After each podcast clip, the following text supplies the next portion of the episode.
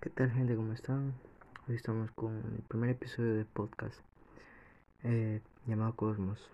Mi nombre es Juan Gavela y hoy les voy a dar un episodio sobre la psicología canina.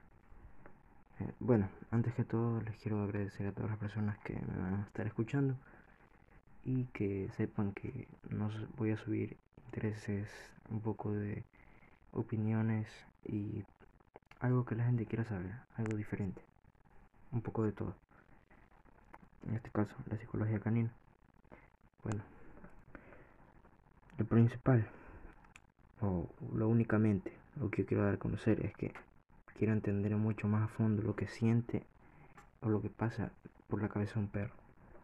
Porque es importante tener en cuenta que los perros no solamente necesitan alimentos, agua y donde, donde vivir, porque lo principal es su dueño y el perro.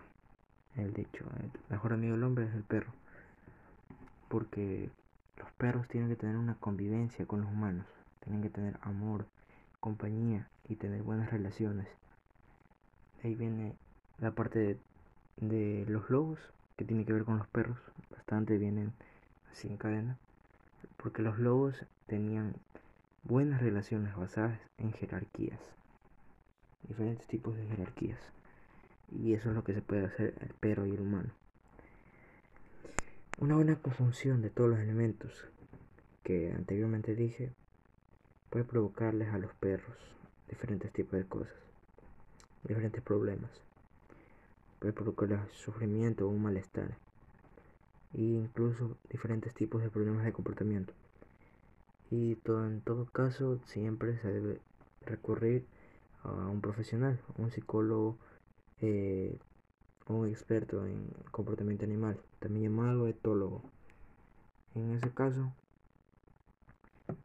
se podría decir que los perros son animales que también aprenden y llegan a obedecer y a cumplir ciertas obligaciones que también les requiere a ellos en la vida, ¿no? Como por ejemplo cuando salen a pasear tienen que pasear con correa. Tienen que vivir en un piso, en un techo. Y tienen que cumplir con un horario de necesidades. Es otro ejemplo.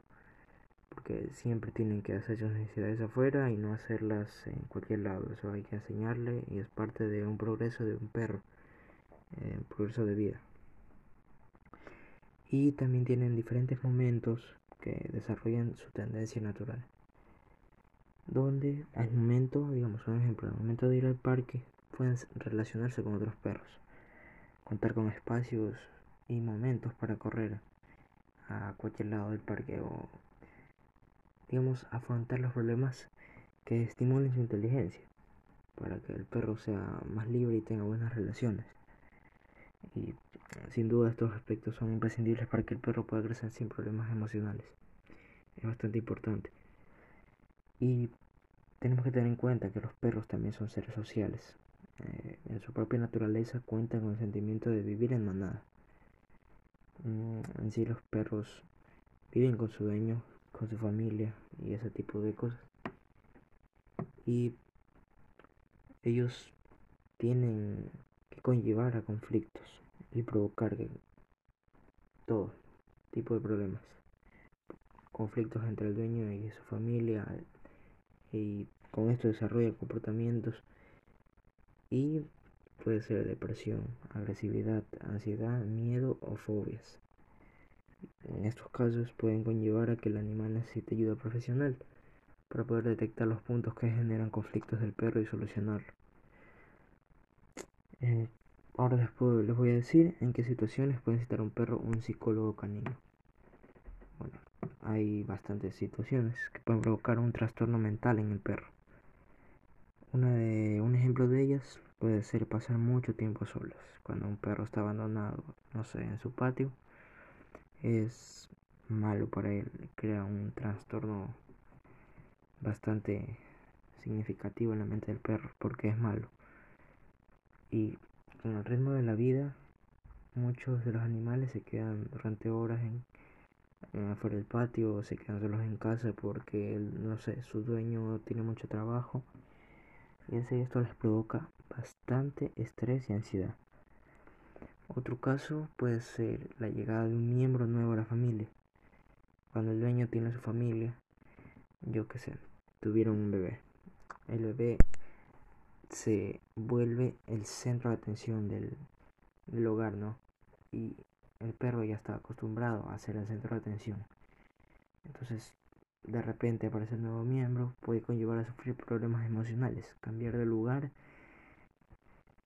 y también puede ser un problema de comportamiento que desarrollan en el can. Porque si se estaba viendo en el mismo lugar bastante tiempo, de repente ese cambio le va a costar bastante adaptarse de nuevo. Y otra, muchas de las consultas con un psicólogo canino se deben a conflictos que el perro sufre por momentos traumáticos de su pasado.